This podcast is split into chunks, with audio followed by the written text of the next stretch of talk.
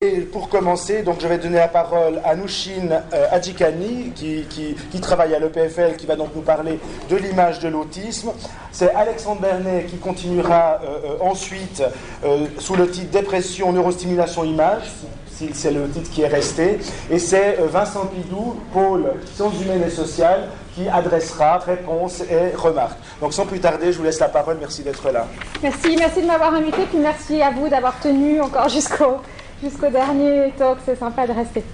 Donc je vais vous parler de, je vais vous parler de l'autisme un peu. Euh, d'abord vous décrire un peu ce qu'on entend par, par l'autisme, et ensuite ce que l'imagerie a pu apporter dans, dans la compréhension de l'autisme et, les rapports qu'il peut avoir. Donc Qu'est-ce que c'est que l'autisme? C'est un problème neurodéveloppemental. Il, faut, il y a encore des gens qui, qui ont lu Bettelheim et qui pensent que c'est une théorie qui se tient, mais vraiment, il avait tort, c'est pas la mère qui rend l'enfant autiste. on, naît avec un syndrome autistique, on voit des différences euh, très très tôt entre un cerveau, euh, dans le développement du cerveau des autistes, etc. Donc c'est un problème neurodéveloppemental qui touche quatre fois plus les garçons que, les filles et qui touche, suivant les, statistiques, euh, un enfant sur 166 les dernières de l'année dernière, 1 sur 86. Quand on regarde la courbe par rapport à ce qui été publié en 94, euh, en 2004 et en, 2007, on se demande un petit peu où on va aller avec cette courbe. Alors ça, c'est un problème qui est intéressant à discuter parce que est-ce qu'il y a une une épidémie de l'autisme ou est-ce que simplement on est en train de mieux diagnostiquer, de, donner l'étiquette d'autisme à des gens qu'avant on déclarait simplement bizarres ou retardés mentaux ou tout ça. Donc là, il y a, un problème de définition qui est important dans, dans ce qui se passe au point de vue de la, prévalence de l'autisme. Donc, l'autisme, c'est en fait un mot qui est un peu dangereux à utiliser dans le sens où on, on utilise un mot pour décrire un énorme spectre de comportements et d'affections différentes. Donc, à une extrémité, on a des enfants qui ont un grave retard mental, qui ne parlent pas, qui ne font rien, qui sont vraiment dans, un, dans leur monde complètement. Et à l'autre extrémité, on a des gens qui sont géniaux, qui ont, on dit qu'Einstein était autiste, par exemple. C'est donc des gens qui, qui sont brillants, mais qui ont un trouble de la relation sociale. Et donc, quand on veut parler de l'autisme, c'est important de garder en tête de quelle partie de ce spectre on veut parler pour euh, ne pas dire des bêtises, parce que ce qu'on dit sur, une chose peut être complètement pas relevant pour, une autre partie du spectre. Mais ce qui est commun à tout le spectre, c'est comme ça qu'on définit les troubles du spectre autistique, c'est trois choses. Il y a un trouble de la communication, un trouble de la compréhension et de la gestion des relations sociales et des intérêts restreints et répétitifs. Et on sait qu'il y a une composante génétique euh, de l'autisme sans vraiment bien connaître quels sont les, les, gènes impliqués pour le moment. Dans certains cas, on le sait parce qu'il y, a, par exemple, le X fragile et accompagné d'autisme. Dans d'autres cas, c'est moins, moins évident. Alors, l'autisme a été décrit pour la première fois dans les années 40, mais il n'a été défini comme tel dans le DSM-3 que dans les années 80. Donc, pendant 40 ans espèce de gap comme ça entre la définition formelle de l'autisme et sa, première description. Et en France, c'est qu'en 2004 que l'autisme n'est plus classifié comme une psychose. Donc il y, a, aussi un grand travail maintenant à faire au, point de vue du public aussi pour faire comprendre ce que c'est que l'autisme et le fait que c'est une maladie neurodéveloppementale et pas une, maladie psychiatrique en tant que, que telle. Et là, c'est un, schéma un peu compliqué sur lequel je ne vais pas m'attarder parce qu'on n'a pas beaucoup de temps, mais qui, qui, montre un petit peu les autismes. Donc en, bleu, c'est les différentes euh, étiologies possibles entre les étiologies génétiques, les étiologies environnementales. Donc voilà, c'est toutes ces différentes choses qu'on a, qu'on a décrites qui sont plus ou moins sûres. En vert clair, ici, ce sont les éléments qui montrent l'hétérogénéité des syndromes. Donc, quand on a de l'autisme, on a plus de chances d'avoir une épilepsie ou un retard de langage ou d'être un garçon, des choses comme ça. Et euh, il y a un processus de neurodéveloppement qui est aussi. Euh, euh, donc, on sait qu'il y a une neurogenèse différente, une migration axonale différente, la synaptogenèse, etc. Donc, les, autistes ont un plus gros cerveau, par exemple, que, que les personnes qui ne sont pas autistes. Alors, comme je vous le disais, ce qui est commun dans l'autisme, c'est une difficulté sociale, une difficulté de la, compréhension des situations sociales. Et les individus autistes ont de la peine à lire les émotions exprimées par les autres, à se rappeler les visages, à comprendre les expressions euh, des visages, et ils n'aiment pas regarder dans les yeux. Et ça, c'est une dia que j'aime bien montrer parce que je trouve qu'elle elle, résume bien en fait pourquoi il y a une difficulté dans la, dans la relation sociale, la compréhension de la relation sociale. C'est une étude qui a été faite par Klein en, 2002 où il a, il a fait ce qu'on appelle du eye tracking. Il a placé une petite caméra qui permet de voir à, chaque moment où la personne était en train de regarder sur un écran sur lequel se projetait un film, le film euh, Qui a peur de Virginia Woolf. Donc on a Liz Taylor et Richard Burton qui sont un couple. Là, je ne sais plus le nom de cet acteur et, sa femme, c'est un deuxième couple et c'est l'histoire de l'interaction entre ces deux couples. Et entre autres, dans cette scène où Liz Taylor est en train de flirter avec le mari de l'autre femme, euh, pendant que, son mari à elle est en train de lui servir un verre. Et on voit que si une personne non autistique regarde cette scène et qu'on suit son regard, elle est en train d'analyser l'interaction entre ces, trois personnes à tout moment et donc elle, elle, comprend bien qu'il se passe quelque chose entre ces deux. Elle se demande si le troisième voit ou pas et donc c'est vraiment un suivi de l'interaction entre ces trois personnes. Alors que la personne autiste va regarder un peu la bouche de la personne qui parle et ensuite perdre son regard ici. Et vous imaginez bien que si c'est ce que vous regardez dans cette scène-là, euh, vous n'allez pas comprendre la, la, vous n'allez pas comprendre l'interaction qui est en train de se, jouer entre ces trois personnages. Et, donc ça, ça, peut montrer qu'il y a peut-être quelque chose là dans, dans l'autisme à aller chercher. Donc, une des questions, c'est d'où viennent les difficultés qu'éprouvent les autistes à comprendre l'interaction sociale et comment voir où ça se passe dans le cerveau. Alors, petit retour en arrière, comment regarder ce qui se passe dans le cerveau? Et euh, donc, la première personne qui a eu l'idée assez géniale qui avait une relation entre structure et fonction, c'était Gall. Alors, même si ça, son idée de, ce qu'étaient les fonctions nous amuse aujourd'hui parce qu'on a. Euh, maintenant, je ne sais plus traduire ça, la moralité, l'idéalité, la sublimité, etc. Donc, c'est des, qualités morales, en fait, qui ont toutes ces, différentes localisations sur le cerveau. On l'a gardé en français, on dit qu'on a la bosse des maths ou pas, donc ça, c'est resté dans, le langage. Mais c'est lui qui, en premier, donc, a eu cette idée, une partie, une fonction cérébrale, un, lieu dans le cerveau, mais évidemment, euh, ça ne tient pas vraiment la route dans les fonctions qu'il a décrites. Plus tard, Broca, en, 1861, étudie le cerveau de Tantan. Donc, ce, patient qui, tout à coup, avait eu une aphésie, qui ne pouvait plus parler, qui avait une syphilis. Et à l'autopsie, il découvre cette lésion ici, et c'est l'air de Broca. C'est la première fois où vraiment on associe fonction cérébrale avec lieu.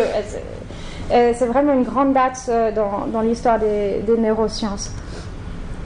Après, il y a l'histoire de Phineas Gage, donc euh, ce, constructeur qui a été traversé par une barre de fer et qui a survécu à cet accident et dont la personnalité a changé.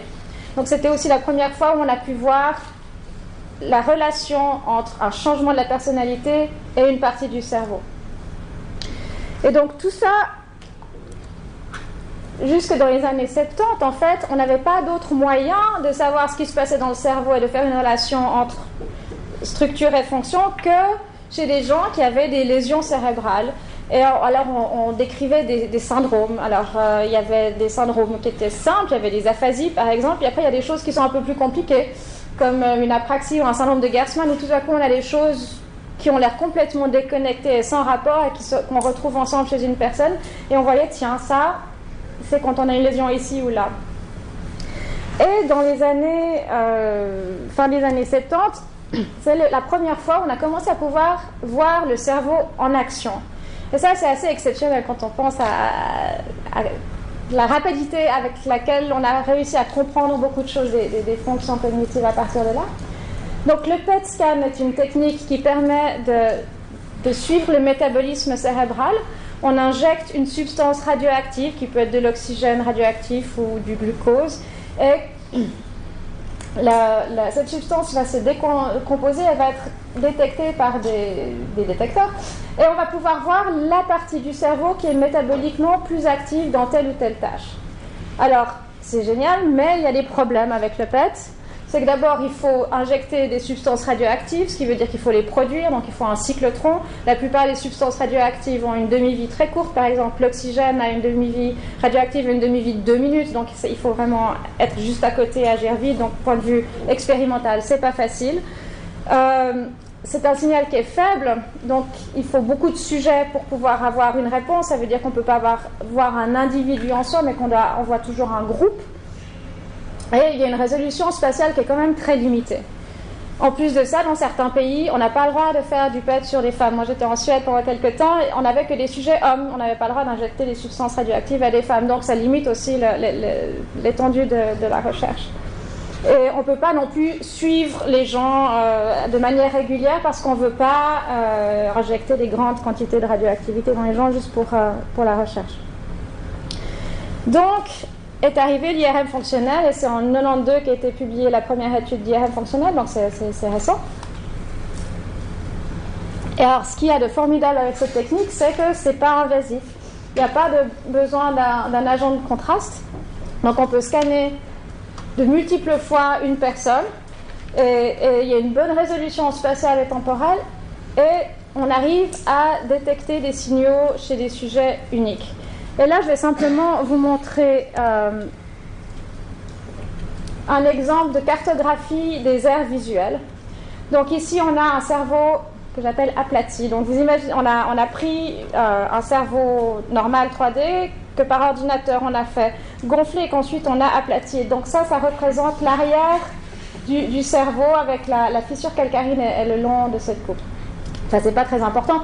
Mais que je vais vous montrer là, c'est qu'en en regardant la manière dont le champ visuel est représenté rétinotopiquement pour ce qui est de l'excentricité ou de l'angle polaire, on arrive à reconstituer des aires visuelles cérébrales, V1, V2, etc., chez un individu, ici, un deuxième, enfin non, là c'est, ça c'est le résultat de cette étude, et là c'est un autre individu. Et on peut voir qu'on arrive à avoir des, cartes qui sont comparables de manière, euh, pas statistique, mais simplement visuelle, mais avec d'une personne à l'autre, on arrive à avoir les, choses qui sont semblables dissemblables. Donc la résonance magnétique permet de faire des cartes ou d'avoir des résultats chez une seule personne. Et donc pour ce qui est de l'autisme, euh, L'exemple que je vais vous donner, c'est voilà, pourquoi est-ce que les autistes ne voient pas les visages la même chose que les, ce qu'on appelle les neurotypiques et pourquoi est-ce que pourquoi est-ce qu'on se pose ces questions? La, question, je me la suis posée en, 2000 parce qu'un article était, enfin deux articles d'ailleurs étaient parus qui disaient les autistes n'ont pas d'air spécialisé dans les visages et d'ailleurs ils voient les visages comme les objets et c'est pour ça qu'ils sont autistes. Et puis, en ayant travaillé auparavant avec des prosopagnosiques, je trouvais ça un petit peu trop simple parce que les prosopagnosiques, eux, n'ont pas d'air visage, mais ils ne sont pas autistes et ils ne se comportent pas comme des autistes. Donc, c'était, c'était un peu trop vite conclu, je trouvais, et je me suis dit, en même temps, on sait qu'ils n'aiment pas regarder les visages, donc est-ce qu'il n'y a pas quelque chose qui, qui, n'a pas été vraiment euh, fait à fond là, je ne vais pas m'étendre là-dessus, mais c'est simplement pour vous montrer que quand on voit un visage, il y a l'air de l'air des visages, la, FFA qui se trouve ici, qui est active, mais il y a encore toutes ces autres aires-là qui sont impliquées dans la détection des visages. Donc, si n'importe laquelle de ces aires-là ou des, connexions entre ces aires-là est atteinte, le système ne va pas fonctionner. Donc, aller simplement chercher ici, il faut aller chercher ici, mais il faut aussi aller chercher là et là. Et donc, l'étude qu'on a faite, c'est qu'on a montré des visages, des objets et des images qui contiennent la même information spatiale, mais pas la même information visuelle que ces, stimuli-là. Et on a plus ou moins forcé les sujets à regarder les visages en mettant une croix là au milieu, en disant vous regardez toujours la croix.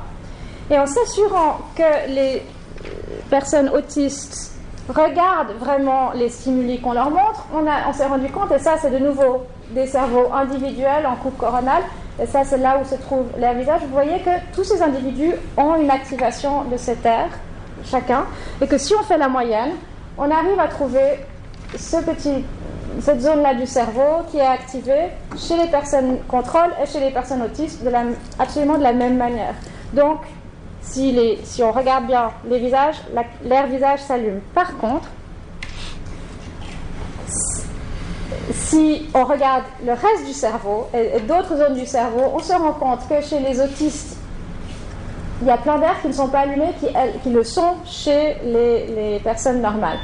Euh, ces aires-là, elles sont en fait euh, les aires qu'on appelle des, neurones miroirs, et je ne vais pas en parler maintenant parce que je n'ai pas le temps, mais elles sont importantes euh, dans l'empathie, à la compréhension de l'émotion et, des choses comme ça. Donc, ça donne une piste d'un trouble possible, d'une étiologie possible des problèmes des autistes dans une dysfonction de, ces neurones miroirs.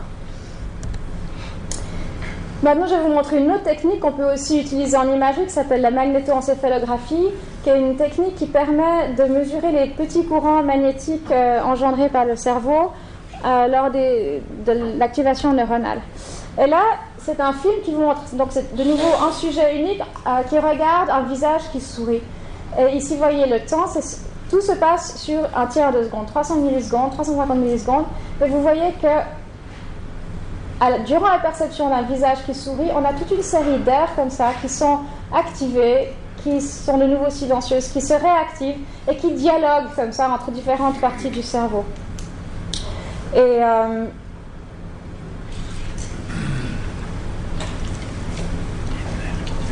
Et je trouve très impressionnant de voir comme en, un tiers de seconde, tout ce qui peut se passer dans un cerveau à la vision d'un visage euh, souriant.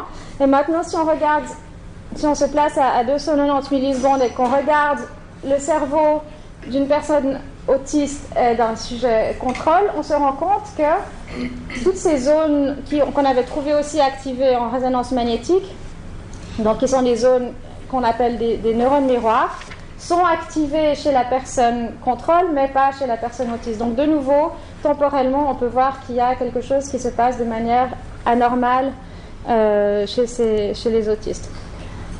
Donc voilà, c'était un petit peu pour vous montrer ce qui s'est fait en imagerie, mais alors je voulais dire, il faut faire attention aux dérives de l'imagerie parce que c'est joli, on montre des, jolies cartes avec des couleurs. Et on peut leur faire dire un peu ce qu'on veut. Et il faut toujours garder en tête que une image comme ça, ce n'est que la représentation graphique d'un test statistique. Et que le chercheur a décidé de placer son test statistique à tel ou tel niveau. Et on peut faire dire plus que ce qu'on veut aux images. Et là, je vais vous montrer un, exemple qui date de, Ah, juste encore.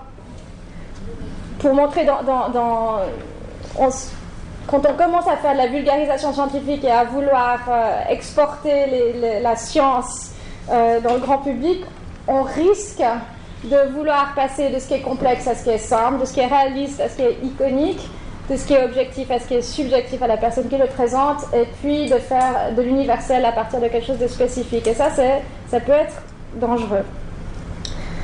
Et là, euh, le 11 novembre de l'année dernière, euh, est paru dans l'édition du, samedi-dimanche du New York Times, qui est lu par beaucoup, beaucoup de monde, un article d'un chercheur qui s'appelle Jacoboni, qui donc c'était un article qu'il a écrit pour le New York Times. C'était pas un article qui avait été écrit et dont le New York Times a parlé. C'était vraiment un article écrit pour le New York Times où ce chercheur disait, voilà, euh, on est allé regarder ce qui se passe chez les swing voters aux États-Unis et on va pouvoir vous montrer comment les gens vont voter à la prochaine élection américaine en regardant leur cerveau.